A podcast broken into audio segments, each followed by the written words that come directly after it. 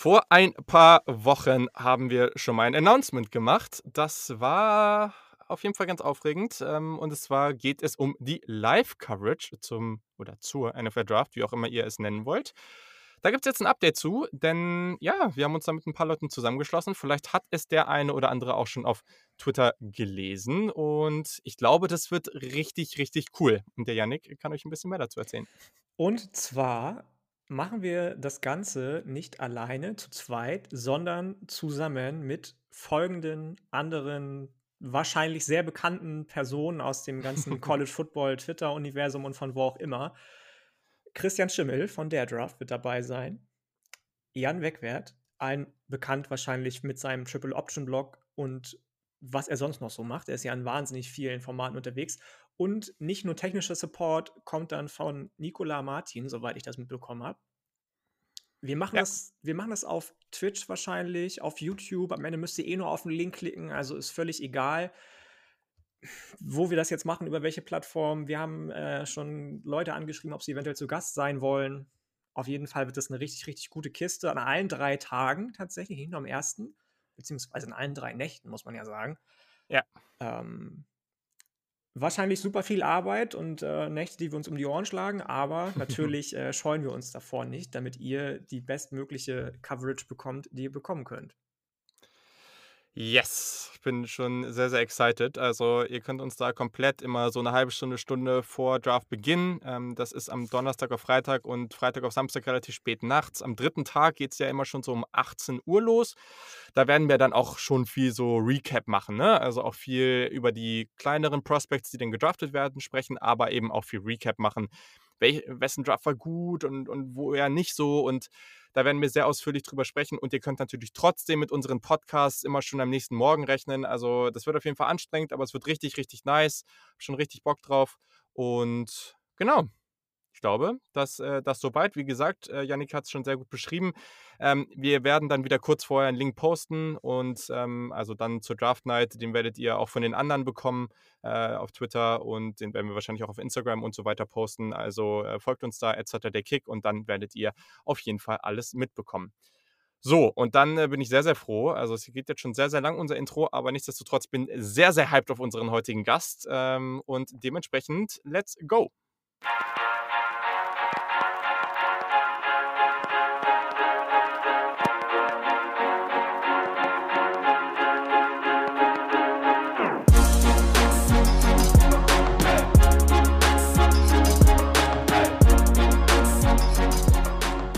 Einen wunderschönen guten Tag und herzlich willkommen zum Saturday Kickoff Podcast. Mein Name ist Julian Barsch und auf der anderen Seite dieser Leitung hört ihr Yannick Politowski. Moin Yannick. Moin Leute, es ist, ähm, das habe ich letzte Woche schon mal gesagt, glaube ich, endlich mal wieder eine vernünftige Podcast-Zeit um 19 Uhr und nicht, nicht morgens um 8.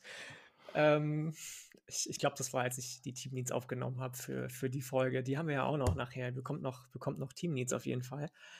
Ähm, ja, hi. Also ich bin, bin auch noch hin und weg von dem, was eigentlich gleich kommt für die Leute, für die Gäste. Nicht Gäste, für die Zuhörer.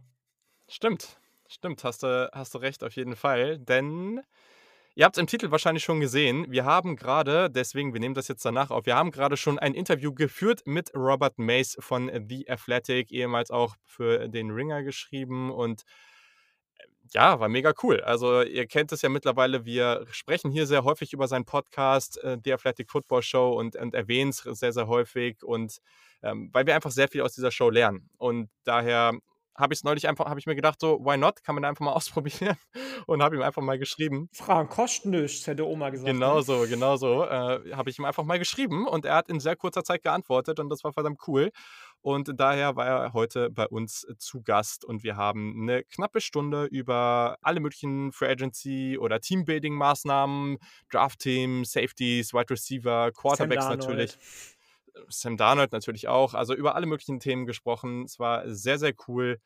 Und ja, das bekommt ihr gleich zu hören. Wie Yannick schon gesagt hat, ihr bekommt natürlich auch noch ein Team, Need, also einmal NFL Team Needs am Ende der Folge mit, wel, zu welchem Team war das nochmal? Mit äh, den Patriots, oder? Nee, nee, mit den Buccaneers. Buccaneers. Okay. Sehr, sehr gut, sehr, sehr gut. Und dann, äh, genau, war es das eigentlich auch an dieser Stelle schon fast. Ähm, natürlich, wir haben einen neuen Supporter bekommen. Er wollte nur unter seinem Decknamen oder wie auch immer man es nennen will, Tinosaurier genannt werden. Vielen Dank auf jeden Fall an dich. Bester Name jetzt schon. Ja, auf jeden Fall. Freuen uns sehr, äh, dass, dass du am Start bist. Ihr könnt uns natürlich, ihr könnt euch, ihr könnt natürlich auch noch dabei sein, ne? Ähm, auf jeden Fall. Wir freuen uns immer über neue SupporterInnen, die am Start sind. Wir werden bald einen Community Mockdraft machen. Dafür wird gerade abgestimmt, wann der stattfinden soll. Und äh, ja, allgemein, ich glaube, super cool. Wir machen gerade relativ regelmäßig unsere, unsere Draft-Memos. Also da könnt ihr dann äh, ja, in, in unserer Signal-Gruppe, so ähnlich wie WhatsApp, dann kriegt ihr relativ regelmäßig Sprachnachrichten von uns als eine Art Mini-Podcast, wo wir unsere Gedanken teilen zu Draft-Themen und so weiter. Und genau, also wenn ihr da dabei sein wollt, ja, könnt ihr euch einfach über den Link in den Show Notes anmelden oder euch erstmal bei uns melden, wenn ihr noch Fragen dazu habt. Und ich weiß gar nicht, als letztes gibt es eigentlich nur noch zu sagen, wir machen einen Mailback und der wird dann nächste Woche stattfinden. Und ich weiß jetzt schon, dass es sehr, sehr viel wird und wir wollen eigentlich eine ganze Menge Themen in den nächsten Wochen noch unterbringen, aber den Mailback wollten wir unbedingt machen. Und deswegen, Yannick, äh, die Leute dürfen uns ein paar Fragen schicken. Zum Thema Draft aber natürlich nur. Ne? Also wir haben wir uns zumindest so gedacht. Wir werden auch vor der College Football Saison in der ja, Offseason nochmal eine Mailback-Folge machen. Da könnt ihr dann wieder alle möglichen Fragen stellen zu South Alabama oder zu North Dakota State oder zu immer irgendwas wissen möchtet. Ähm, aber jetzt die Mailback-Folge ähm, wird bitte nur mit Fragen zum NFL-Draft bombardiert, hoffentlich. Ganz genau, weil wir ja auch so oft über South Alabama sprechen. Ja, ich weiß äh. es nicht. Ich habe dir vorhin erst geschrieben. Hast du den Wide Receiver von denen und denen geguckt? Ich habe den Namen schon wieder vergessen, tatsächlich. Ähm, ja, ich auch. Aber dann hat sich ja eh herausgestellt, dass der erst zu kommenden Draft wahrscheinlich genau. reinkommt. Also ähm, vielleicht habt ihr eine Frage zu dem. Ja, das kann natürlich sein, aber sonst sprechen wir natürlich eher über Draft-Themen und die großen Programme im College Football für die Group of Five und so weiter gibt es ja sogar andere Podcasts. Aber genau, also dann äh, war es das, glaube ich, an dieser Stelle auch. Natürlich, kleiner Disclaimer, das Interview wird offensichtlicherweise auf Englisch sein. Ähm, da dann auch gerne, also wir haben natürlich unser Bestes gegeben. Ich glaube, wir können das auch einigermaßen, aber vergibt es uns, wenn es vielleicht nicht ganz so geschmeidig war wie sonst. Äh, das ist in unserem Alltag aktuell auch nicht, nicht immer so, dass wir die ganze Zeit äh, Englisch quatschen. Aber ich hoffe, man kann es sich ordentlich geben. Und ja, war super spannend mit Robert. Er hat eine Menge erzählt, ähm, was er auch in den letzten Wochen erfahren hat richtig, richtig cool. Wir mussten, also ich musste natürlich nochmal das Thema Pizza in, in Chicago ansprechen. Das ging nicht anders. Ähm, aber das könnt ihr dann gleich hören. Also an dieser Stelle wünschen wir euch ähm, viel Spaß damit und natürlich danach auch mit den Team Needs. Also dafür unbedingt noch dranbleiben. Aber erstmal ganz viel Spaß mit Robert Mace von The Athletic.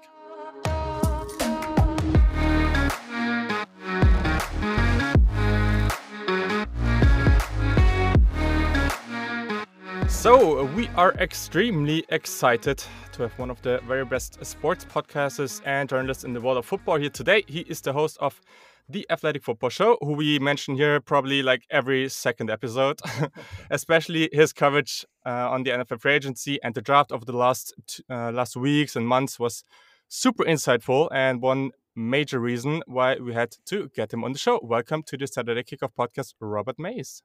Thank you for having me. This is very exciting. I have really come to understand recently the robust football interest and NFL interest that's happened in Germany. Like I just have to get so much interaction from German fans and German people that listen to the podcast, and now they're you know looking at putting a game there. Like it's just really cool to discover that. Mm-hmm. I don't think I understood just how rampant the interest is over there, which is really really cool. Yeah, I, I, I think Brett Kollmann had a tweet like I think yesterday or something where he also said that there's like a huge part of his viewership uh, is actually coming from Germany. Yeah. So yeah, it's a, it's a huge crowd actually. So yeah, that's pretty cool. so uh, yeah, just first off, how are you? How's life in Chicago? It's good. It's good. You know, it's warm out. It's funny. I was telling my girlfriend, I love when I could just put sandals on to take the dog out. It just is this little tiny luxury where it's so it's so quick and just so easy and it almost signals a shift in the seasons. And I know it's going to be cold again in like two days, but it's still been really nice for this little stretch. And I don't know, the city just feels different and feels like things are opening back up again and all of that. So yeah, it's hard not to be in a good mood. And there's plenty of football to talk about, which is always nice. That is true. Yeah, that's always a nice one. Yeah.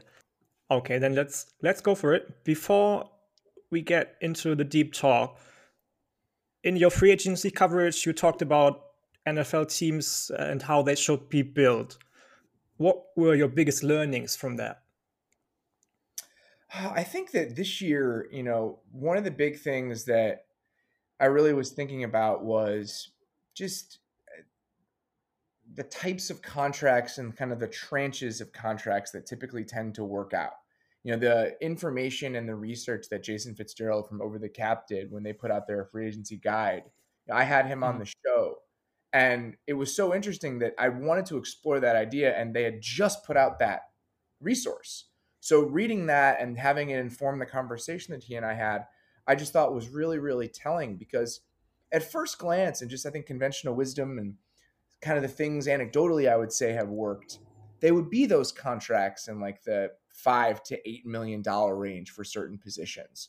You know, I think the Bills are a perfect example of the of a team that has really used free agency to its benefit in mm-hmm. recent years. Yeah. I just think of the types of contracts they've handed out, and it's like, well, look at the John Brown contract and the Cole Beasley contract, and some of the moves they've made along the interior of the offensive line, and you know, center seems to be a position that really does work out for teams in free agency. So that's just a, I think something I've thought about in scattered ways before, but never with that sort of considered look. It's like which positions work out and which range of contracts financially tend to work out. So I really think that was interesting. Just that if you spend on a free agent center, for the most part, that guy's going to play out his contract. The value is theoretically going to be there, even if free center isn't necessarily a position we would value if you were trying to stack them up. So just which contracts tend to work, which positions tend to bring value back for teams, all that kind of stuff I thought was really fun to learn about it. And I, I was learning about it as I was talking about it, really. Mm. Yeah, quite the one yeah. team I was thinking about. How about you, Julian? Yeah, I mean, the whole thing about interior offensive line, I mean, it was a big part of, of uh, what Carolina did uh, this offseason. Mm. And uh, I think, especially centers, you have a lot of, if you have veterans in there, that's important to have like a lot of experience in the league. And uh, I mean, in the end, in the offensive line, you probably just need like solid guys, uh, and especially solid guys who have like a lot of experience and, and just good football IQ. I feel like, especially on, with centers, that's really nice. And then, I mean, you can see there's some younger guys, especially Josh Allen. Uh, he he had like a really good experience over there. So um, something younger uh, or teams with like younger uh, quarterbacks coming in should really look into. I feel like so that's uh, that's something that's really really a, a good learning from that. I feel like, yeah. Absolutely. And it's funny because uh, Brandon Beane, one of the reasons that Brandon Beane, I think, was so fast and so determined to try to go get a center after the Bills lost Eric mm-hmm. Wood is that the experience he had with Ryan Kalil in Carolina. That really informed one of the reasons that he was like, I need to figure this out. Mm-hmm. You know, Eric Wood retired surprisingly because of neck injuries. They didn't think they would lose him. They had just given him a contract extension, I believe. And that spot was a kind of glaring hole. And they were like, we need to figure this out. And one of the reasons they were so motivated to give Mitch Morse that contract is because he looked at what Ryan Kalil had done for the Panthers for so long. So it's just funny how different people come to these lessons based on the experiences that they've had. Yeah, makes a lot of sense. Um, you also talked a lot about how some or certain decisions should be made in free agency and certain things should be handled in the draft. And and that is something where i feel like or we we felt like there's a really good connection here because make kind of try to get your really like good guys on, on important um, positions i don't know probably like cornerback wide receivers, quarterbacks. I mean, quarterbacks are never in the free agency anyway. So, um, but that makes a lot of sense to get these guys through the draft and then fill your holes in, on other positions like interior offensive line. So, looking or turning our attention to the draft, um, what do you think should be the main focus of NFL teams today and how they approach the draft? Just first off, more generally. I mean, I think that you know making smart bets is just what the draft is all about, and I think that that can be positionally every once in a while. Mm-hmm. And I think that scarcity of where positions are available and where they aren't should inform how teams build. You know, we talked about it a lot on today's show that receivers in the top ten theoretically just traditionally haven't really worked out that much, just because even if you get a guy in the top ten that can become a starter for you, like Corey Davis is a perfect example, right?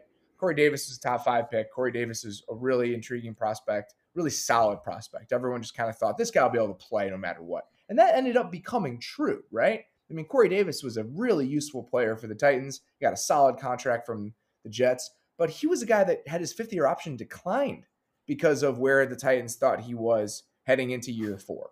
And you have guys in that draft, in the 2017 draft, like Chris Godwin, uh, Kenny Golladay. I mean, these are guys that are better, Mm-hmm. quote unquote, receivers than Corey Davis. So I think that those outcomes should influence how teams think about where they need to find players. Know, when you look at history and how often you can find receivers later in the draft or in free agency and everything else, does that change the way you should think about where you need to draft Ja'Marr Chase? And I think that similar, just trying to get value and understanding the gambles you're making. Like if you look at the Dolphins, for example, the move from three to 12, that's an Mhm. amazing haul. I mean, that is a change your team sort of haul, which they've done that like five times in the last three years. They have so many draft picks. It's crazy. Yeah. But Yeah. the move from 12 back to six, I think has been criticized because why do you want to give up an extra first round pick to move back up to six when you theoretically could get a player that might be as good as the guy you get at six at 12? So, and- but you know, sometimes maybe they they love those guys. They think there are three players they want there, all of that stuff. But it all comes back, I think, to trying to find value and make the smartest bets that you can. And in the end, that's all you can do. You know, for the most part, we've seen over time that teams aren't really better at drafting than others. There aren't teams that magically have figured this out yet. Some, I think, have a better idea than others, and some have wielded their draft capital in better ways. But I just think it's understanding that you're not going to be right all the time and trying to tap into that humility in order to make the best bets possible. yeah, it was probably for Kyle Pitts, right? Yeah, I, and he's I pretty mean, good though. So if, if I were doing it, that's the guy I would probably pick. I mean, and it depends on how they think about these guys. You know, that's the when we're having these conversations, Yeah. that's what we'll never know. we'll never know. You know, you want to say, oh, well, they should draft Kyle Pitts or they should draft Penei Sewell, all this and all that. And I think that you can only have these conversations in a more theoretical way. You can't really say, well, they're going to do this and that's how they're looking at it because you have no idea how they stack these players up. But if we're looking at this just merely as an exercise, I think that Kyle Pitts would probably make the most sense there just because he's the rarest player. It's the hard in the top 10. I think you should try to find player, and this seems simple, but I, I, don't think teams often do this. I think you should try to find players that are hardest to find elsewhere. That's the benefit of having a top 10 pick. And I think Kyle Pitts is the very definition of that. I think we actually wanted to address that with another question, depending wide receivers, because everybody seems like having Ja'Marr Chase, DeVonta Smith, uh, Jaylen Waddle at, as their top three, top three. So you would definitely not go for those guys in first round, but either second round, third round, or fourth round. Or did I get that wrong? Oh, I think I would I would pick those guys in the first round. I just don't know if I'd pick them in the top 10. You know, I, I think that's a spot where That's what I meant. Yeah, Yeah, right. it all depends Yeah. on what you have, right? I mean, if you're, let's say you're a team like, and that's the, that's the problem though, is that I was gonna say if you have offensive tackles and you have tight ends and a guy like Carl Pitts or Chase or Penei Sewell or Rashawn Slater isn't going to be better than the guys you have, then maybe you pick receivers. But inevitably, the teams picking in the top 10 probably don't have those guys in place already. These are most often the teams that are starting from the ground up and they're in a rebuilding process. So, because that's the case, you're not really picking, you shouldn't be picking for need in the top 10. You should be trying to find building blocks. So, that's why you know, I would say that. You know, a team like Carolina would be interesting just because, or even like Denver, for example. Denver doesn't need receiving talent. The Mhm. Panthers, that's not probably the biggest need on their list, is a receiver. So they would go the other way. Uh, But I'm not sure that there's a team in the top 10 where you'd say, we're so set along the offensive line and at tight end that any of these receivers would be more valuable to us than guys like Kyle Pitts, Penei Sewell, Rashawn Slater, especially the top 10 this year. I mean, we're talking about only maybe six position players that are going to go in the top 10. So you can get a really, really high quality guy that's hard to replace elsewhere. And I think even if you love DeVonta Smith, it's really hard to justify taking him at seventh overall if you're the Lions when you could get a guy where maybe the drop off isn't as big at that position in the second round. But if you're a team, I'm trying to think of a good example. Like if you're um, Washington signed enough guys in free agency. Like if you're Chicago, for example, and you're picking Mhm. 20th, you don't love the tackles there.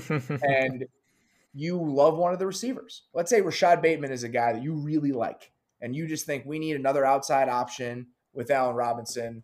That we we need a receiver. Let's go to that. I think that's fine. I think in that range of the draft, you know, th- that you can have returns there, and, and that makes sense to me. You know, Justin Jefferson, I want to say was the 22nd overall pick last season. So the gap, though, between to me the eighth overall pick and the 25th overall pick, that's a significant change in the types of talents that are typically available. Yeah, makes a lot of sense. Um, Definitely. But okay, what what kind of receiver would you then draft in the top ten? What uh, what kind of receiver or what does a receiver have to be capable of uh, to be drafted in the top ten?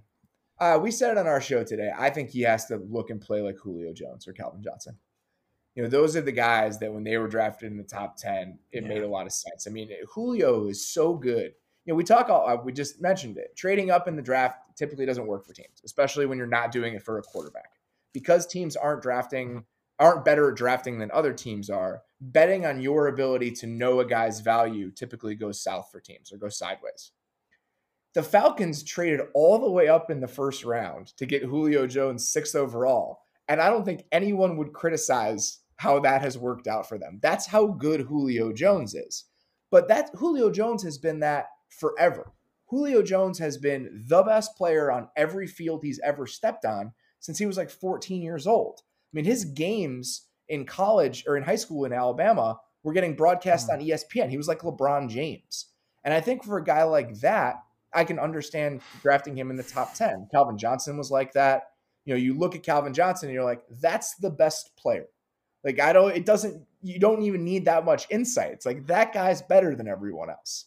And I think that's the type of guy I would need to see. It would have to be so apparent and clear cut to me to draft somebody like that in the top 10 because I also just think that if a guy is not in that class of talent physically, then the flavors and different aspects of playing receiver are so hard to project and understand that it's really hard to stack guys up in terms of who's going to be the best one.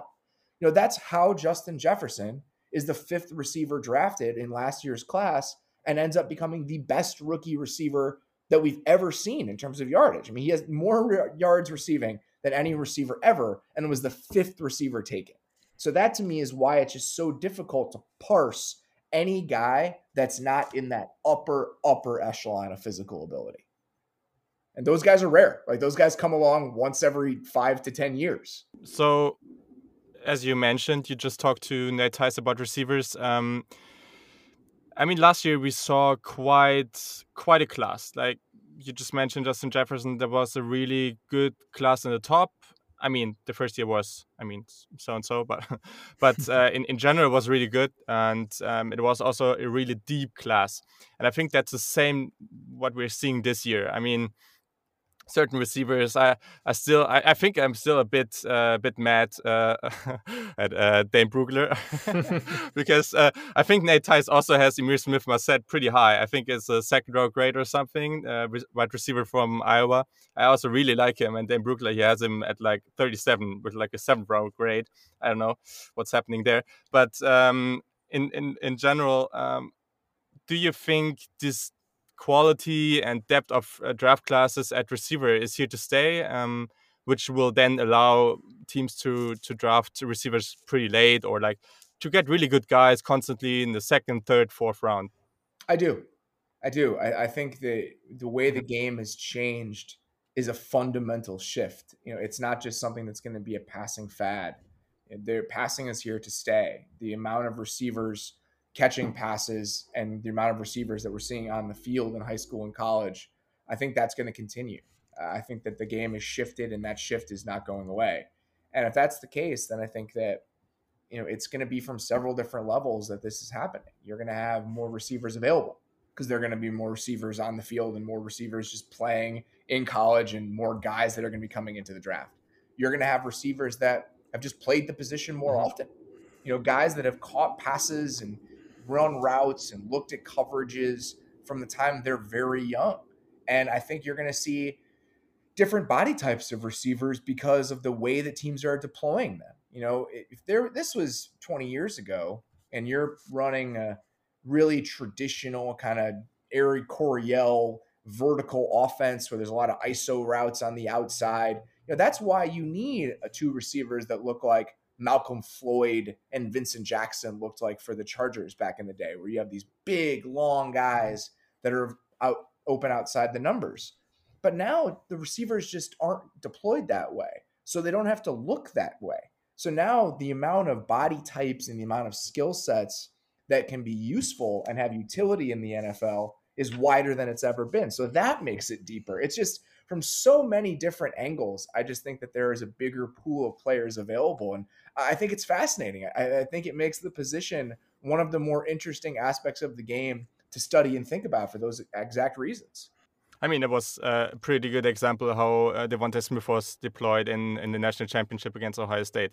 That's like a perfect example. That was like shifted all over the place, and and with his body type still super effective. And and I mean, obviously Alabama just that was just crazy what they did all season. But um, I think that's a really good example on how you can use these type of receivers that look so different and still make them awesome. Yeah, right. Absolutely. I think with him, he might just fly in the face of everything we know. Like it, I, everything about him seems to defy what would be successful in the NFL. He's so small. Like I weigh 15 pounds more than DeVonta Smith weighs, and I would just get tossed around on an NFL field. And it's just kind of mind-boggling to watch him play and succeed at that size. But everything about what he was in college, I think, lends you to believe that he could be the exception. And betting on exceptions is often a fool's errand in the in the draft. Betting on the guy who's going to be different and convincing yourself mm, you know yeah. better and he's going to be different rarely works out. But he's one of those guys where I would kind of do it. Like I, he would be the guy where I would make that sort of bet. I think he is potentially that special. So do you think transition is particularly harder than it was like five or 10 years ago, not only with wide receivers, but cornerbacks, safety, edge rushers from the college to NFL. Is it anything you are looking for on college tape that you want to see for a guy that you can tell he will have success in the NFL? I think that's a really complicated question. I, I don't. I think it's become more about seeing what a guy does well and understanding how to utilize that skill set early on more than saying how does what he does translate to what I eventually want him to do. I think that's part of it.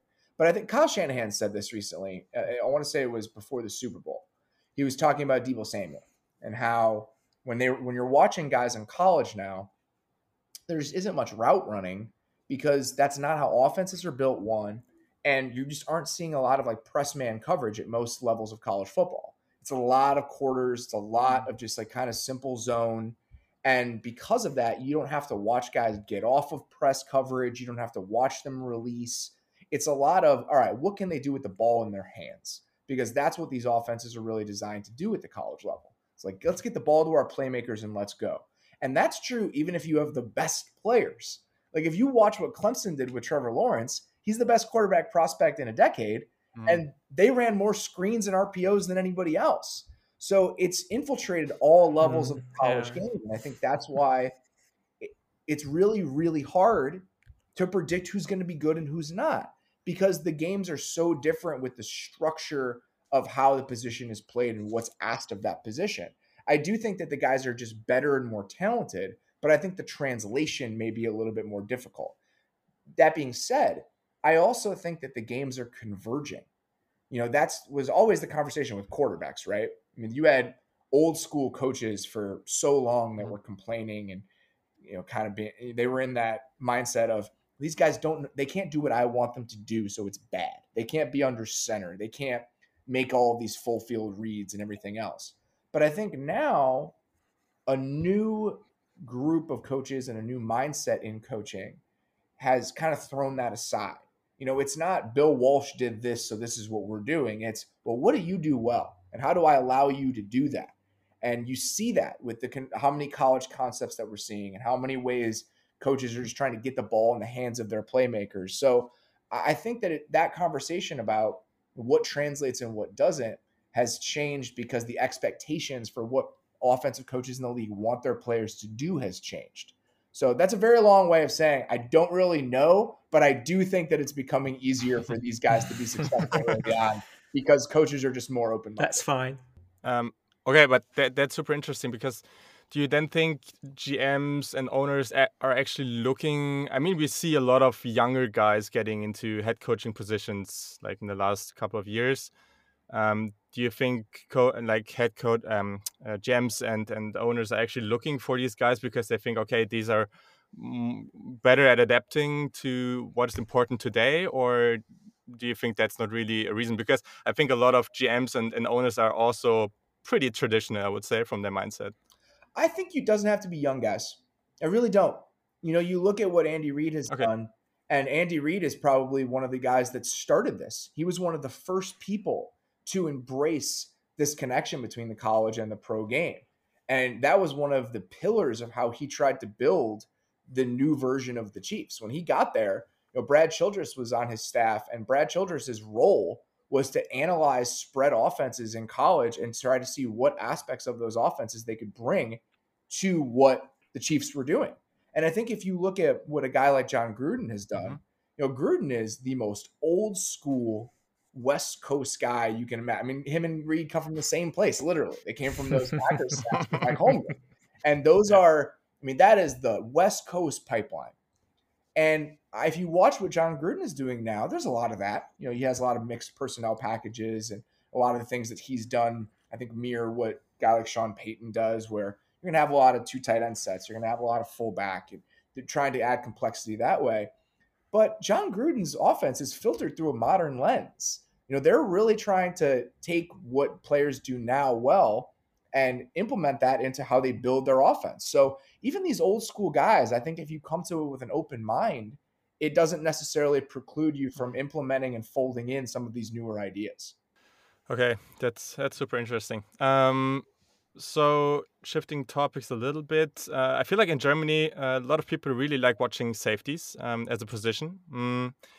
Over the last years, it was often like a big discussion when it comes to like the value of safeties. I mean, a lot of safeties went lower than expected in the draft. Then some of them got paid in in um, in free agency. A lot of them actually didn't. And um, so last week you talked to Seth Galina, and it was super interesting how you described the future of safeties, especially in certain schemes. You talked a lot about uh, cover two um, and and stuff like that. So, so what do you think about the value of safeties today? I think that safeties are really valuable, but I think it's kind of the conversation we're having about offensive linemen and receivers. Even if mm-hmm. they're valuable, I think you can find them anywhere. You know, you can find them late in the draft because I think when people have ascribed rare traits to players, they talk about the physical traits. That's always how it's been. It's what I was talking about with Julio Jones. And the way the sport has mm-hmm. kind of shifted now is that the physical traits for safeties, I think, have been marginalized a little bit. It always helps to have good athletes. Like, like that's just there's no denying that. Like, if I could pick the smartest guy yeah who also weighed 225 pounds and ran 4 4, I'd still pick that guy. But I also think that just think about the geometry of the way defenses have changed, right? So we lived in a world where you had one high safety here and you had a strong safety here. And that one high safety had to play center field and cover all of this territory. Now, if you have two high safeties, think about how much less space there is to cover. And that's what we're seeing now. Mm-hmm. So I think that because you're playing more this is all pre-snap, by the way.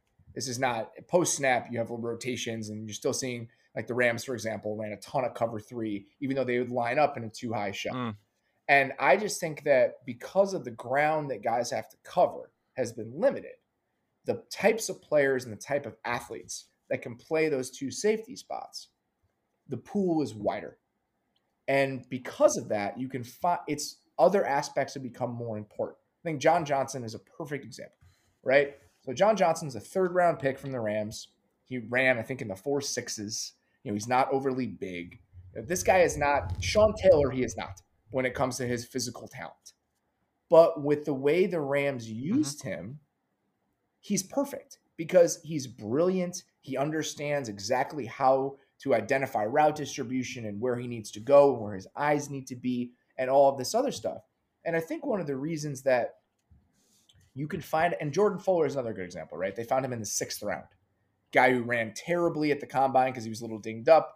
And eventually he becomes a sixth round pick. They can play him right away and they feel good about that. They were going to draft him in the fourth round if he was there. Like that's how much they liked him. So if that's the case, and I think one of the reasons that that might be is because it's a lot harder to know a guy's mind before you draft him than know who, what he is physically. There's no mind combine. Like you can interview players, but there's no genet like there's no general rubric for how to understand the way an athlete processes the game. You can only know that by the questions and mm-hmm. the prompts you give that person.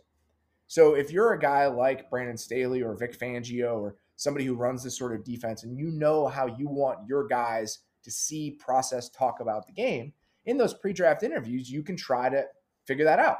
You can try to extract that information as much as possible, but that's hard. You have to know what you're looking for. You have to understand the questions to ask. And I think that while safeties are going to be more valuable, that aspect of their play is going to determine that value. And I just think figuring that out and understanding which of those guys you can find, you could do that a little bit later than you could with the guy who needs to run and play like Earl Thomas did. I mean, it's also super interesting as I mean, Jordan Fuller coming from Ohio State. Um, I actually think I was even I was there. Uh, I, I, did my semester abroad in, in Columbus. Oh, and, nice. Uh, I was wondering why you did so much and cared so much about Ohio State. Uh, yeah, I do. yeah, uh, it's it's probably like it's probably my first love, and then Carolina comes like second. But uh, yeah, and uh, therefore it's a really interesting draft uh, for sure. Um, Justin Fields and uh, Fields and everything, but uh, yeah, but it, it's super interesting because John Fuller in at Ohio State he didn't really play in that kind of scheme, and just seeing seeing a guy who actually plays super intelligently like because now they're missing him. Like they have a lot of athletic guys back there at ohio state but nobody is as smart as him and now they're missing him back there. And now he plays a completely i mean not certainly like different role but in a different scheme. And and it works out because he just plays not super athletically but super intelligently. And that that makes a huge difference and it's super interesting yeah i mean that's that's the perfect example right so he was like a free safety at ohio state and he's playing deep middle of the field and he doesn't do that very well. And it's like, well, that guy's not very good. But if it has to be what you're looking for, and I think that that's why you can find value because if you're looking for something different, I think you can yeah. unearth gems. But again, that's hard. That's it's really hard to do, and that's why these guys are much better at drafting players than you or I would be. Uh, besides that, this is not uh, certainly about football, but I, I was in Chicago. Um, once. It was actually uh, on Thanksgiving, I think it was like 2016 when um, Ohio State played that game against Michigan, and uh, there was like the huge like overtime touchdown by Curtis Samuel and stuff. Do you actually know the bar in Chicago, like the Ohio State bar? Um, I think I went to that.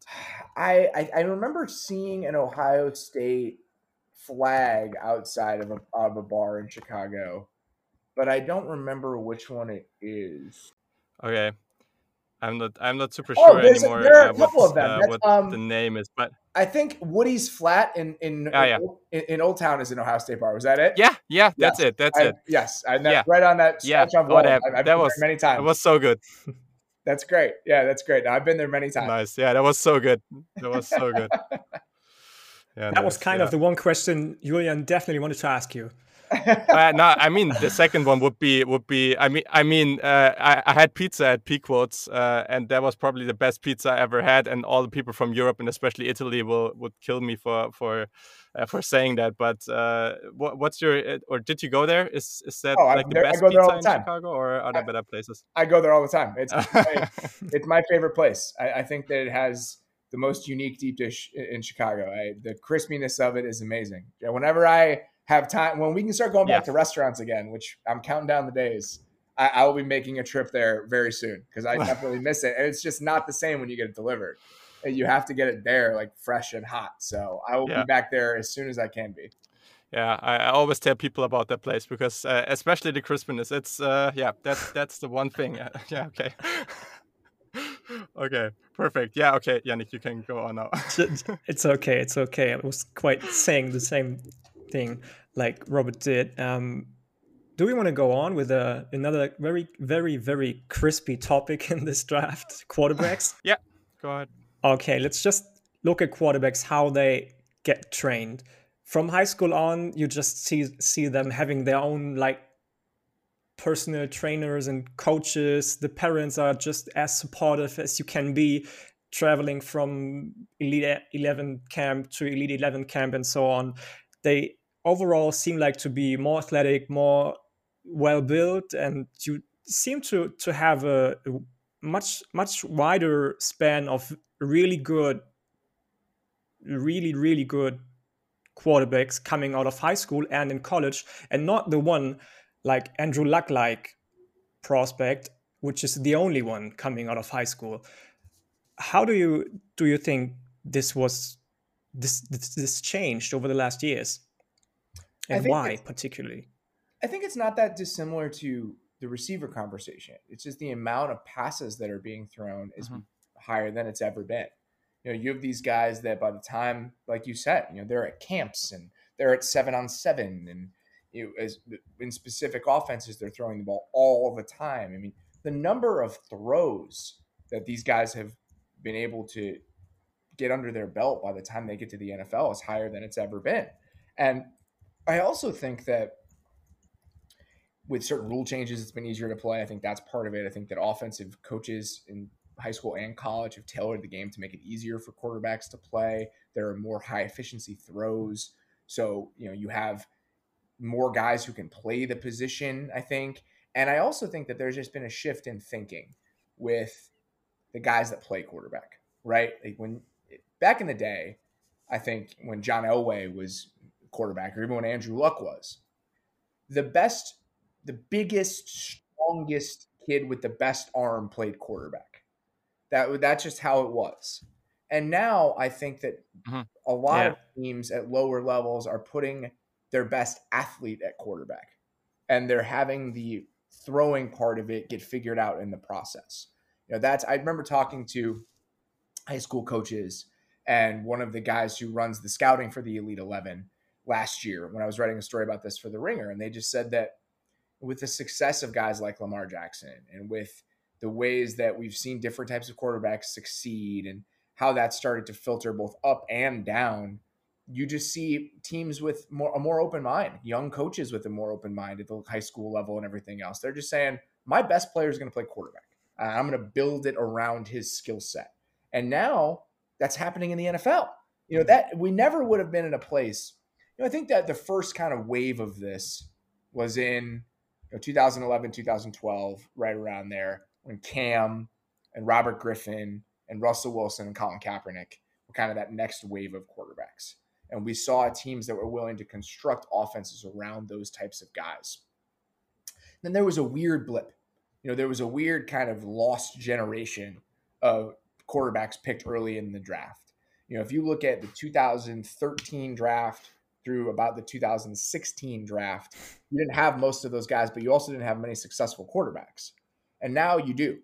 So I think that. So you don't like Geno Smith? Huh? no, I don't think Geno Smith is going to work out. I, I, I don't. I feel bad for saying that about Geno, but I'm not sure he's going to be a start, a long term starter in the NFL.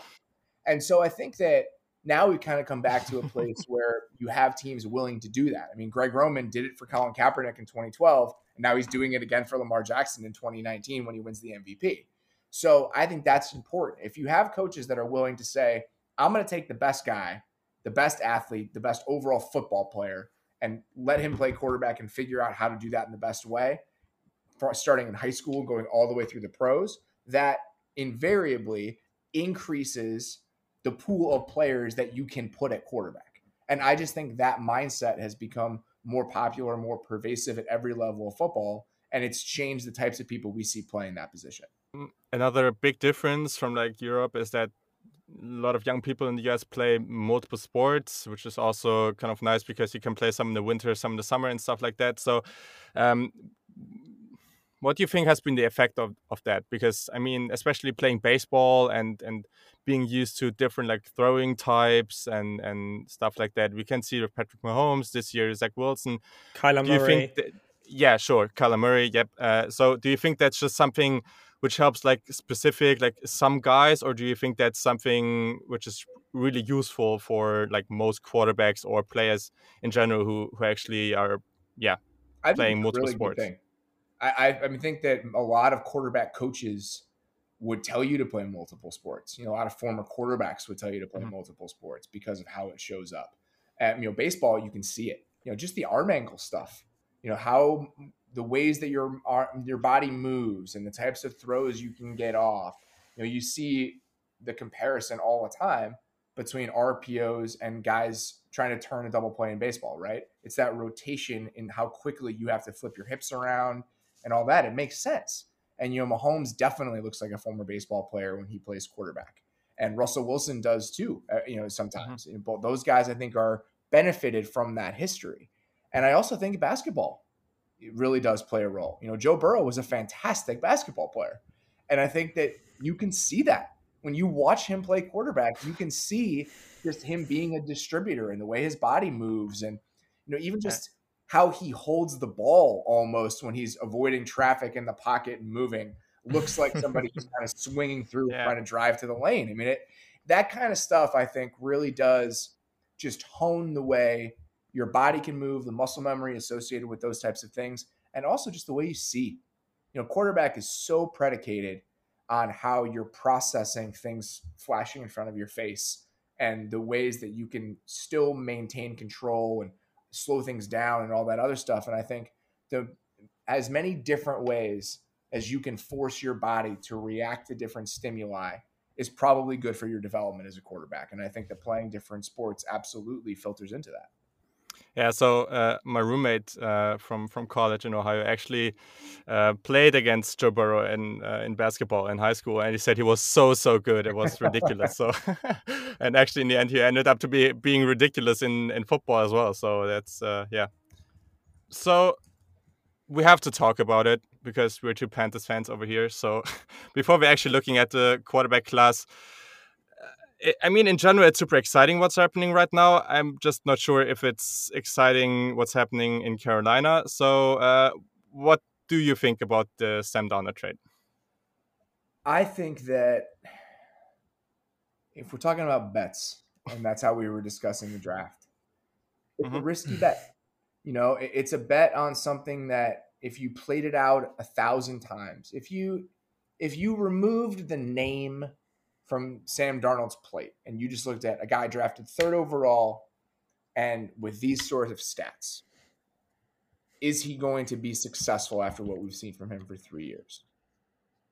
It would be no way more times than it would be yes if you just ran a thousand simulations.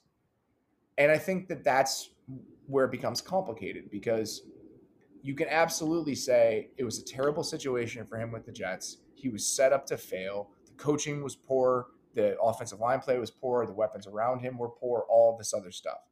But I do think that you're having to convince yourself of that. I think you're having to talk yourself into that. And even if he can succeed with Joe Brady and with some of the weapons they have in Carolina, I think that it's still a risk. It's still a risky bet. It's still something that you have you're having to see something that hasn't been there for the most part. You're having to really believe in your ability as a franchise to lift up a player who has not been lifted up before. And it absolutely could work out. It, it definitely mm-hmm. could. But if they're going to pick up his fifth year option, you're committing to this guy for the most part for two years. And that to me is the riskiest thing is by committing to him for two years, are you taking other options off the table, either in the draft next year or in the trade market next year? Are you cutting yourself off from other ways to fill this position? And did you need to fill it with Sam Darnold at this exact moment? And I think those are the questions that the Panthers have to ask themselves. Is this something they did out of impatience, out of desperation, all of that stuff? So I if I were a Panthers fan, I'd be talking to myself into this immediately. I'd be like, Joe Brady's great. you know, he has Robbie Anderson and DJ Moore and Christian McCaffrey, and they're going to draft a tackle at eight. This this is going to work out. Like this guy is talented. He's never had a chance to succeed. But I do think that there is a lot of hope involved in framing it that way. Depends, doesn't it? You you mentioned that they were committing to him, but what about Teddy Bridgewater? If you cut him, cut him. Sorry, if you cut cut him, trade him away, just get rid of him. Isn't it still a chance to take a quarterback in, let's say, 2022 and go on with Donalds and the quarterback from the 2022 draft? Theoretically, yeah, sure. I mean, there's a, a scenario where you could do that. But if he's making $18 million in 2022, hmm. I think yeah, it'd, be sure. hard, it'd be hard to justify picking a quarterback high in that draft. And are you at a place where you think you're going to be picking high again? Or do you think you're going to need to trade up to go get a quarterback if Sam Darnold doesn't work out? And if you have to carry $18 million in dead money, or can you can you trade Sam Darnold and you know you just gave up picks, so do you feel as comfortable trading more picks to go up and get a quarterback next year? It's just leaving yourself with fewer resources and fewer avenues to go get a guy next year if you don't think Sam Darnold is the answer beyond this season. I think if you make a move like this and you pick up the option, to me, it says we're committing it to him for the next two years. And where does that leave you? I don't know the answer. I, they could be fine. He could be great. He could be a guy who's still mm-hmm. really young. Maybe a Uiagalelei in 2023. Yeah, I mean, and that maybe that's it. Maybe in two years it didn't work out, and you're looking to find another quarterback in two years. But mm-hmm. that's a long time you know, in this lifespan of an NFL team with in in quarterback yeah. time, that's a long time. So was it worth committing these two years to this guy that you didn't need to commit to? Like, you know, it wasn't one of those things where it's like Matthew. If they had traded for Matthew Stafford, it's a whole different conversation. Matthew Stafford is a guy like it's worth committing to. Mm. Like there are a few guys like Matthew Stafford available. We are not going to be able to find a guy like Matthew Stafford. Let's make the trade. I don't think that's the case about Sam Darnold. I think that there's a reason the draft, the trade market for Sam Darnold wasn't very robust. You know, I think that all of those things have to be taken into consideration, and I'm just not sure that they considered all that. I think this is a move they felt like they had to make, and I just don't know if that's true. Mm-hmm. Mm. Yeah, yeah. Um, so we recorded a breaking news episode roughly one hour after Adam Schefter posted that tweet, and I think we were really good. Uh, in hindsight, we were really good at talking ourselves into the trade. um, but I quite like it still. Okay, that's that. I mean, I mean, I'm not totally against it. Let's let's say that like that. But okay, Robert, you're the GM of the Carolina Panthers now, and um, Justin Fields uh, is sitting there, and you're and you're on the clock at eight um, what are you doing? Is it is it still okay to to draft Justin Fields at eight? Probably not. Not when you've made this show of trading for Sam Darnold, and no. again, if you plan on picking up his fifth year option and all that, I just I don't think you would do that. And that to me is one of the things to take into consideration. It's like, why wouldn't you just wait and see what the draft how the draft shook out before yeah. you did this? Yeah. And because even if you traded for Sam Darnold on, let's say that you can do it on draft day. Like, what's the first day night of the draft? The first night of the draft is April 29th. You wouldn't have to choose about the fifth year option until May 4th. So, let's say the first round, you mm-hmm. all the quarterbacks are gone by eight. You pick up the phone, call Joe Douglas. It's like, let's do it. Deal done. And maybe you risk losing him to a team like Denver, who reportedly was in on him too. But I think that's okay. That's kind of what I'm saying when you don't have to do this. Like if the worst case scenario is we have to roll with Teddy Bridgewater for one more year and then we figure this out next year, to me that's not that bad of an outcome. I don't think that's a world that's just completely unlivable mm. for the Panthers. And that's why I just think it'd be worth waiting to see how the top 10 shook out. But they, they maybe they know more than we I'm sure they know more than we do about which guys might go and which guys they like and which guys they don't. All of that stuff. yeah. Yeah. Okay. Yeah. Right. I think we can go ahead. Yeah. Let's let's talk about Wilson, Fields, Lance, all these quarterbacks that come in mind when you think about quarterbacks taken after Trevor Lawrence. how's your opinion on, the, on them? And even Mac Jones, let's say it. I mean, I think that they all seem really talented. You know, I mean, obviously Wilson has a really live arm, and the creativity and some of the stuff he can do is really impressive. You know, Trey Lance is just kind of a ball of clay. You know, he's so talented, and you know some of the things you did and how fast he played in that offense and how much they put on him. And Justin Fields is just a bundle of ability. You know, the way you saw what he ran at his size and you know the arm strength is so obvious. So I think all of those guys are again, they're the types of ultra talented quarterbacks that we've seen succeed and we've seen have been worth pursuing, you know, in the last three to four years. If you think about Justin Herbert or Josh Allen or Patrick Mahomes, these guys that just, you know, I don't know what they are necessarily, but I know they're talented and let's figure this out later. I think all three of those guys fit that mold. Mac Jones is not in that mold, but he plays really fast. He's really smart, clearly. He knows where to go with the ball. He knows how to get rid of it. He plays with anticipation. I mean, I think that there's a chance Mac Jones is the best of all of these guys as a rookie if he's in the right circumstances. Like if Mac Jones lands in San Francisco, I absolutely think that he could be the best rookie quarterback this season, even better than Trevor Lawrence. But how much better is he going to be and where is he going to go after that? I think is the biggest question. So it's a good class. You know, this is the year to be looking for a quarterback in the top five. And that's the teams that are there now. I think that they're probably going to feel pretty good about it. Yeah, that's uh, these are the best words to hear as a Carolina Panther fan. I know, I know, it's heartbreaking. Um, as a, picking, picking eighth in this draft is not a fun place to be. No, because I mean, it was just like I don't know which which week it was, but like a few weeks before concluding the season, and they were actually like in fifth position, and then you just win a few games with like Teddy Bridgewater, and you think like Julian was like, just... "Oh no, I wanted that one, I wanted that one. I don't want to be on eight, I don't want to be on nine. I want to have to pick the quarterback, but on eight, I can't probably."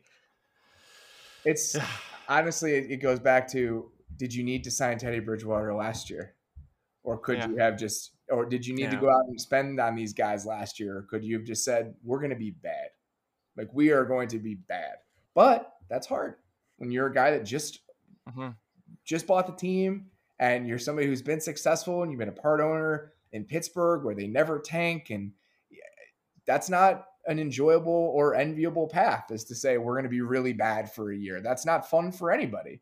But if you're looking back in hindsight, it probably would have been better for them to take that route and just tear it all the way down and start over again rather than what they did because now you're left in this world where you feel compelled to trade for Sam Darnold. And as a Bears fan, it's a world I know very, very well. yeah, that was actually also our last question because you are a Bears Bears fan. Everyone who listens to your podcast uh, should know. Um, yeah, I mean, what do you wish for in in this year's draft? Oh, the best player available. I, I just think it, I want the guy that they think is going to be the best football player. They are not in a position, in my opinion, to be drafting for need or any of that. You know, if there's a receiver there that they love, if there's an offensive tackle there that they love, if there's a safety there that they love, a cornerback that they love. I mean, their roster is not strong enough to cut off certain positions or cut off certain options. I just think they should take the guy they think is the best player. Defensive line, I think, is probably the one spot where I could say, do they need someone there compared to other spots? Probably not. But even with that, I think that they could probably justify taking somebody there. So I, I don't have any specific desires with that pick. I just want them to pick the best guy. Okay, that uh, sounds good. I think uh, in the end, uh, that's. I just wanted to say he should be careful what he wishes for because looking back at the Packers last year, my brother is a big Packers fan, and he was like, "Okay, Packers doing that thing. They're taking the guy they think that that can be the best player, and they took AJ Dillon in second round." and he was like, "Oh my god." That's I probably wouldn't take another running back if I were the Bears. So that, that we can cut off running back from that conversation as well with David Montgomery being there. So no running backs and no defensive tackles, I think, are the two spots where I'd be like, don't do that. Or edge rusher. So other than that, take whoever you think is the best guy.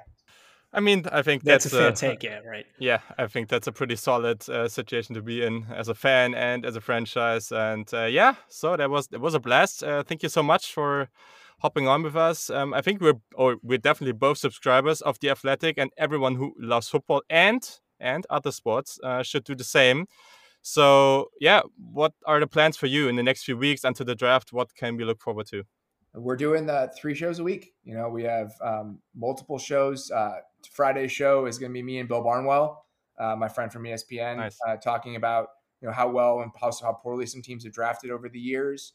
You know, Nate Tice is on every week. I think um, I'm not sure what he and I are doing next week, but I know I'm doing the offensive tackles and offensive and guards and centers with my friend Brandon Thorn, who does a fantastic job uh, talking about offensive linemen. So yeah, we're uh, you know not slowing down. Uh, three more shows a week until until draft night. So uh, please come check it out, and we're having a really good time over there. I think it's like ten euros per year at the moment. It's like one one dollar per month, isn't it? I so don't know if that's still. If you going. want to hop on, no better situation than right now. Yeah, I don't know if that's still going, but I do know that even if it's you know five dollars a month or whatever the normal yeah. price is, it is certainly worth the price of admission. So, but again, yeah, right. all the time. So I'm Definitely. sure hop on the next one. Yes, perfect. Okay, thank you again. Uh, it was truly amazing to have you on the show, and uh, thanks for taking the time. No, thank you guys. I appreciate it.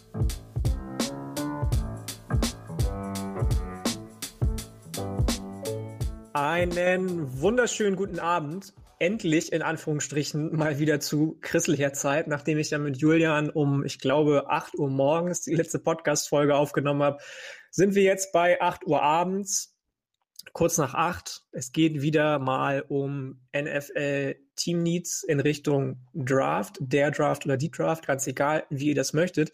Und wir sind auch schon bei einem Team angekommen, das die letzte Saison, ich würde behaupten, nicht ganz so unerfolgreich abgeschlossen hat. Wir sprechen heute über die Tampa Bay Buccaneers, so ungefähr eine Viertelstunde. Und wenn ich sage wir, dann meine ich nicht nur mich, dann meine ich auch noch den guten Tobias.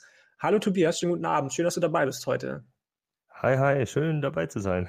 Endlich mal ja, geschafft. Ja, sehr, sehr, sehr, sehr gerne. Endlich haben wir es mal geschafft. Wir haben ja schon äh, ein bisschen über euren Podcast gequatscht. Du bist nämlich auch Podcaster. Stell dich noch mal kurz vor.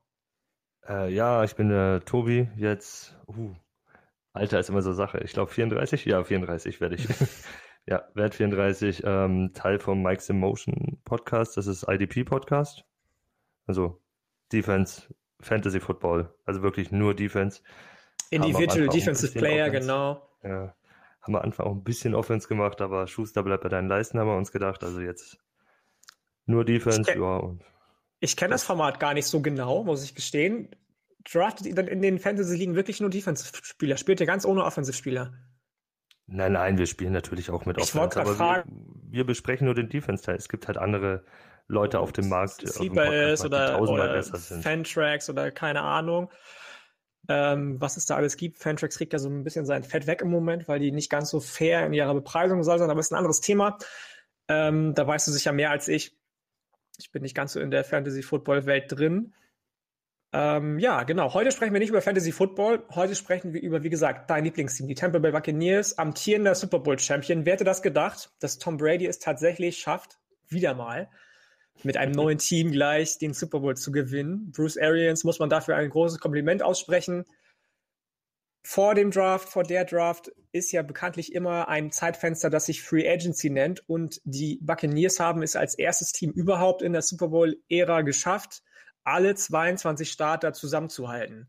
Das ist doch erstmal Butter, äh, äh, Butter für die Seele, sage ich schon. Äh, ich kenne das Sprichwort gerade nicht so genau, aber ist auch egal. Ähm, wie fühlt man sich da als Buccaneers-Fan?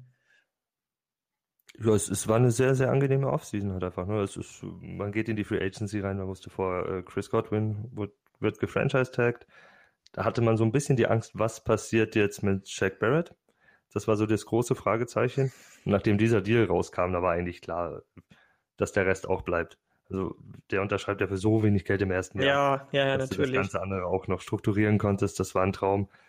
Ja, Lavonte David davor ja auch noch, aber habe ich nie dran gezweifelt, dass der nicht zurückkommt. Der einzige, der jetzt in der größeren Rotation war, in der engeren Rotation war, nicht resigned wurde, ist Antonio Brown und ja, da lässt sich jetzt drüber streiten, ob man den unbedingt braucht. Ich wollte es gerade sagen, ob der nicht seinen Zenit dann doch überschritten hat schon inzwischen, ist die andere Frage. Ähm, natürlich kann man da nur ein Kompliment aussprechen an den GM der Buccaneers, an Bruce Arians, der wahrscheinlich viel, Entschuldigung, viel mit den Jungs geredet haben wird, gesagt haben wird, Leute, wenn ihr weiterhin so erf erfolgreich sein müsst, dann müsst ihr es ähnlich machen wie Tom Brady, der ja auch in seiner Patriots zeitweise immer auf einiges an Geld verzichtet hat, damit ein schlagkräftiges Team zusammengestellt werden kann. Wenn wir beim schlagkräftigen Team sind, siehst du überhaupt irgendeinen Need, den die Buccaneers haben? Oder sagst du, boah, komm, ich baller alle Picks raus für meinetwegen Future Picks für Spieler im 2021er NFL Draft. Pick 32 ist der erste, den die Buccaneers als amtierendes World Champion haben. Braucht ihr den überhaupt? Oder wie sieht's aus? Also es gibt schon die ersten Gerüchte, dass die 32 selber, dass wir da downtraden werden. Also das halte ich auch für realistisch. Wenn jetzt nicht so ein Stil auf dem Board ist, sagen wir, da ist ein Christian Barmer noch auf dem Board oder lass ein Aziz Ojolari oder sowas sein. Defensive Tackle von Alabama oder ja, Edge Rusher ja. von Georgia, genau. Die Jungs würde ich sofort einpacken. Also ich. Und äh, nicht runtertraden, sonst, wenn jetzt da nicht die klare Nummer 1 von deinem Board da ist in dieser Range, dann geh runter, es schadet nicht. Unser größter Need ist aktuell Tiefe in der Defense, egal ob bei Defensive Backs oder auch vorne an der Line. Also die Line ist alt bis auf Vita Vea. Die Edge Rusher genauso sind jetzt nicht mehr die jüngsten und dahinter ist halt nichts. Wir hatten letztes Jahr Glück, dass nur Vea ausgefallen ist und sonst niemand. Aber wenn es ist ein Wunder, dass das wirklich, dass so wenig, dass wir so wenig Verletzungen hatten. Wenn das so bleibt, also es wird eigentlich nicht so bleiben, ist ja unrealistisch. Daher brauchen wir da Tiefe dahinter. Das Wichtigste ist äh, für mich Pass Rush und D-Line vorne. Absolut, absolut. Ich muss sagen, ich habe auch viel, viel über die Secondary gelesen. Da hat man zwar drei klare Starter, aber dahinter wird es dann auch eng, was du ja auch schon gesagt hast. Momentan fällt ja zum Beispiel ein gewisser Caleb Farley die Boards reihenweise runter aufgrund von einer erneuten Rückenoperation ist die Frage, ob man sich jemanden mit an 32 ins Team holt, was ja viele Teams schon gemacht haben, die gerade erst operiert wurden. Wenn ich da an die Tennessee Titans denke, die vor zwei Jahren, glaube ich, Jeffrey Simmons ge äh, gedraftet haben. Ich wollte gerade aus dem Fußball gekauft sagen. Entschuldigung. ähm, obwohl der direkt vor der Draft operiert wurde von Mississippi State damals, ein Defensive Tackle.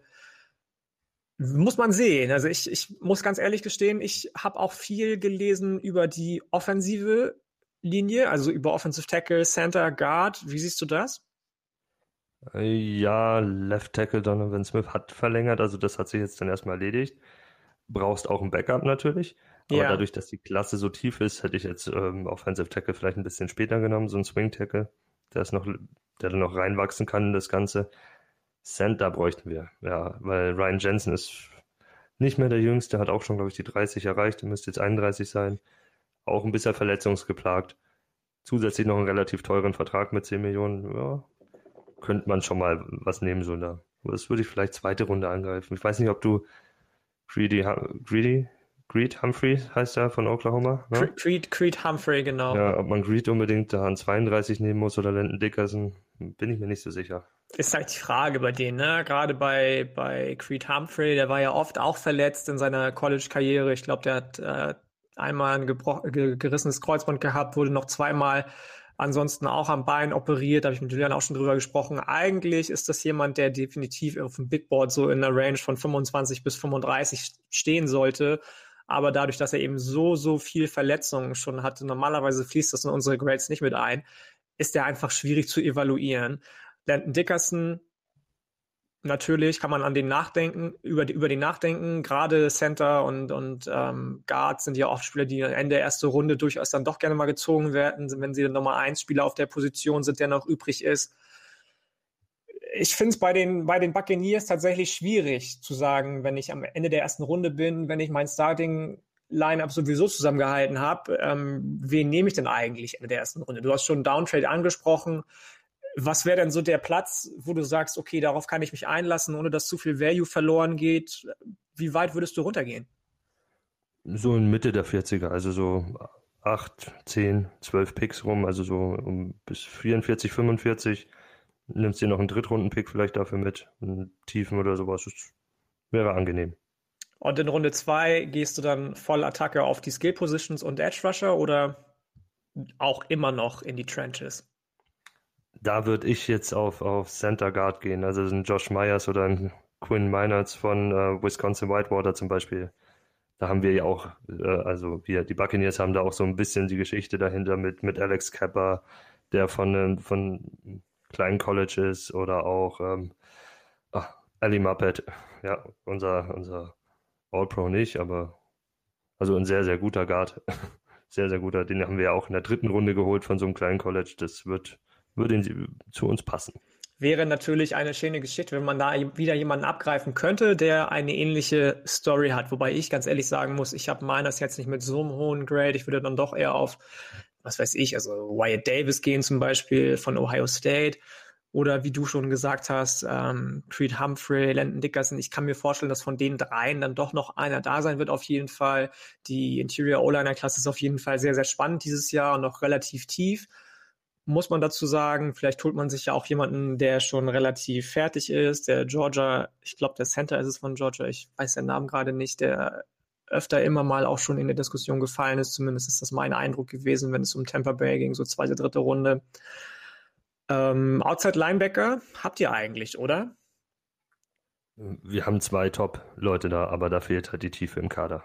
Es Daher... ist wie auf allen Positionen wahrscheinlich. Also bei Tampa Bay kann man wirklich sagen, sowohl was Wide Receiver angeht, was auch Running Back angeht, offen, also überall fehlt die Tiefe. Von daher wäre es vielleicht gar nicht so verkehrt zu sagen, wir nehmen noch ein paar mehr Picks mit, wir gehen runter, holen uns ein bisschen Futter, geben die vielleicht auch schon für Future Picks aus. Tom Brady wird auch nicht jünger und ich wüsste zumindest nicht, wer ihn in absehbarer Zeit dann ersetzen sollte von den Tampa Bay Buccaneers. Ich muss ganz ehrlich gestehen, ich weiß nicht, wie die aktuelle Cap-Situation ist. Wenn er dann doch mal retired in ein, zwei Jahren, was machst du dann? Das ist eine sehr, sehr gute Frage, aber ich glaube, dass die Buccaneers diesen Weg weitergehen werden und sich einen Veteran dann reinholen. Weil der Cap Space schießt ja in ungeahnte Höhen ab nächstem Jahr, ne? Da geht es ja dann richtig nach oben, ich glaube 210, 220 Millionen und aufwärts wird dann die Jahre darauf geredet. Kommen bestimmt auch gute Leute auf den Markt. Ich bin gespannt. Ich bin gespannt. Die Buccaneers werden definitiv nicht abfallen. Zumindest gehe ich davon nicht aus. Es wird kein, ja, wie nennt man das, kein Super Bowl Slump geben. Wir haben jetzt schon über ein paar Positionen gesprochen. Ich gehe davon aus, dass das die Positionen sind. Edge Rusher, Interior Offensive Line, vielleicht ein Defensive Tackle, vielleicht ein Cornerback, die du in den ersten drei Runden adressieren würdest? Gibt es gewisse, man nennt das immer so schön, Sleeper auf deinem Board, bei denen du sagst, okay, komm, Runde 4, Runde 5, wenn wir die da bekommen für Tampa Bay, dann bin ich ein glücklicher Fan am dritten Drafttag. Er ist kein Sleeper mehr mit äh, Dimitri Felton, aber der wird immer wieder zu uns geschrieben. Aber ob der in Runde 4 noch da ist, weiß ich nicht. Vielleicht, ich weiß nicht, ob Ich bin gespannt. Also so hoch die, die Running Backs, ähm, das ist ja immer so eine von den Positionen, wenn mal jemand anfängt, einen Running Back zu ziehen im Draft, dann ziehen die meisten dann doch irgendwann nach, auch wenn sich eigentlich keiner die Böse geben will, bloß zu früh einzuziehen. Deswegen bin ich wirklich gespannt darauf, ob der eventuell zu euch fallen könnte. Fände ich absolut legitim, so jemanden mitzunehmen. Das Passspiel wird immer wichtiger für Running Backs. Leonard Fournette weiß ich jetzt nicht, ob der unbedingt auch die, die, ja, wie sagt man das, die endgültige Lösung ist für die Buccaneers auf Running Back. Ronald Jones, der zweite, ist immer noch da, hat sich jetzt nicht so wirklich profilieren können. Letztes Jahr hat man Keyshawn Vaughn gedraftet. Hast du auch noch nicht so viel gesehen von dem. Also warum nicht wieder jemanden reinholen auf der äh, im Backfield, der definitiv auch Pass-Catching Upside hat? Finde ich legitim. Und Late Round Quarterback finde ich, geht sowieso zumindest immer. Ob das jetzt, weiß ich nicht, jemand ist, den du von App State holst, ob das Brady White von Memphis ist, habe ich mir aufgeschrieben. Mhm. Warum nicht zumindest ein Developmental Guy hinter Tom Brady und du hast es eben angesprochen, dem wahrscheinlich nächsten Free Agency Veteran auf Quarterback holen und dem zumindest die Chance geben, sich zu entwickeln. Kann ich mir gut vorstellen, dass Bruce Arians als alter Quarterback-Flüsterer das gut hinbekommen würde. Oder gehe ich da komplett falsch in die Richtung? Nö, also Brady White steht bei mir auch so in der fünften Runde bei uns als, als möglicher Pick. Das ist nicht unrealistisch, hat man auch schon gehört. Also speziell den Namen Brady White. Brady White, Tom Brady, zumindest würde man sich da ein bisschen treu bleiben. Genau, wunderbar. Ich glaube, wir haben es auch fast schon. Wir haben über alles ähm, Relevante gequatscht, reden können, was für den oder die Draft so wichtig ist, haben schon evaluiert, dass die Tampa Bay Buccaneers auf jeden Fall auch nächstes Jahr wieder gefährlich sind, wenn es um die Playoffs geht, um die Playoff-Plätze definitiv mitspielen werden. Gibt es noch irgendwas, was du gerne bewerben würdest hier an dieser Stelle? Hau gerne nochmal den ähm, Ad von deinem, von eurem äh, Twitter-Konto, von eurem Podcast raus. Wir verlinken in den Show Notes auch natürlich. Aber wie gesagt, wenn dir noch irgendwas am Herzen liegt, dann ist jetzt die Zeit dafür. Ja, also ich bin at TST1860 bei Twitter und ähm, Mike's in Motion at Mike's in Motion. Das IDP, der IDP Podcast. Und ähm, falls ihr mit uns quatschen wollt, wir sind auch relativ regelmäßig beim Club of Leagues an äh, at Club of Leagues, auch im, äh, am Stammtisch immer mittwochs, so ab 21 Uhr. Da wird über Fantasy, über Football, über alles geredet einfach. So eine größere Fantasy-Football-Community. Also Leute, übermorgen schreibt euch das auf, 21 Uhr Club auf Leaks, auf Leaks Stammtisch. Ich danke dir, mein Lieber. Genieß deinen restlichen Abend noch. Wir sind jetzt fast genau bei 15 Minuten angekommen. Vielen, vielen Dank, dass du dir die Zeit genommen hast. Das war sehr, sehr spannend, auch wenn bei den Buccaneers das Team eigentlich schon fast komplett ist. Ich hoffe, bis zum nächsten Mal. Wir werden diese Reihe auf jeden Fall nächstes Jahr auch fortführen, gehe ich fest von aus und vielleicht hören wir uns dann hier spätestens wieder. Würde mich freuen. Alles klar. Ich danke dir. Schönen Abend noch. Tschüss. Ciao.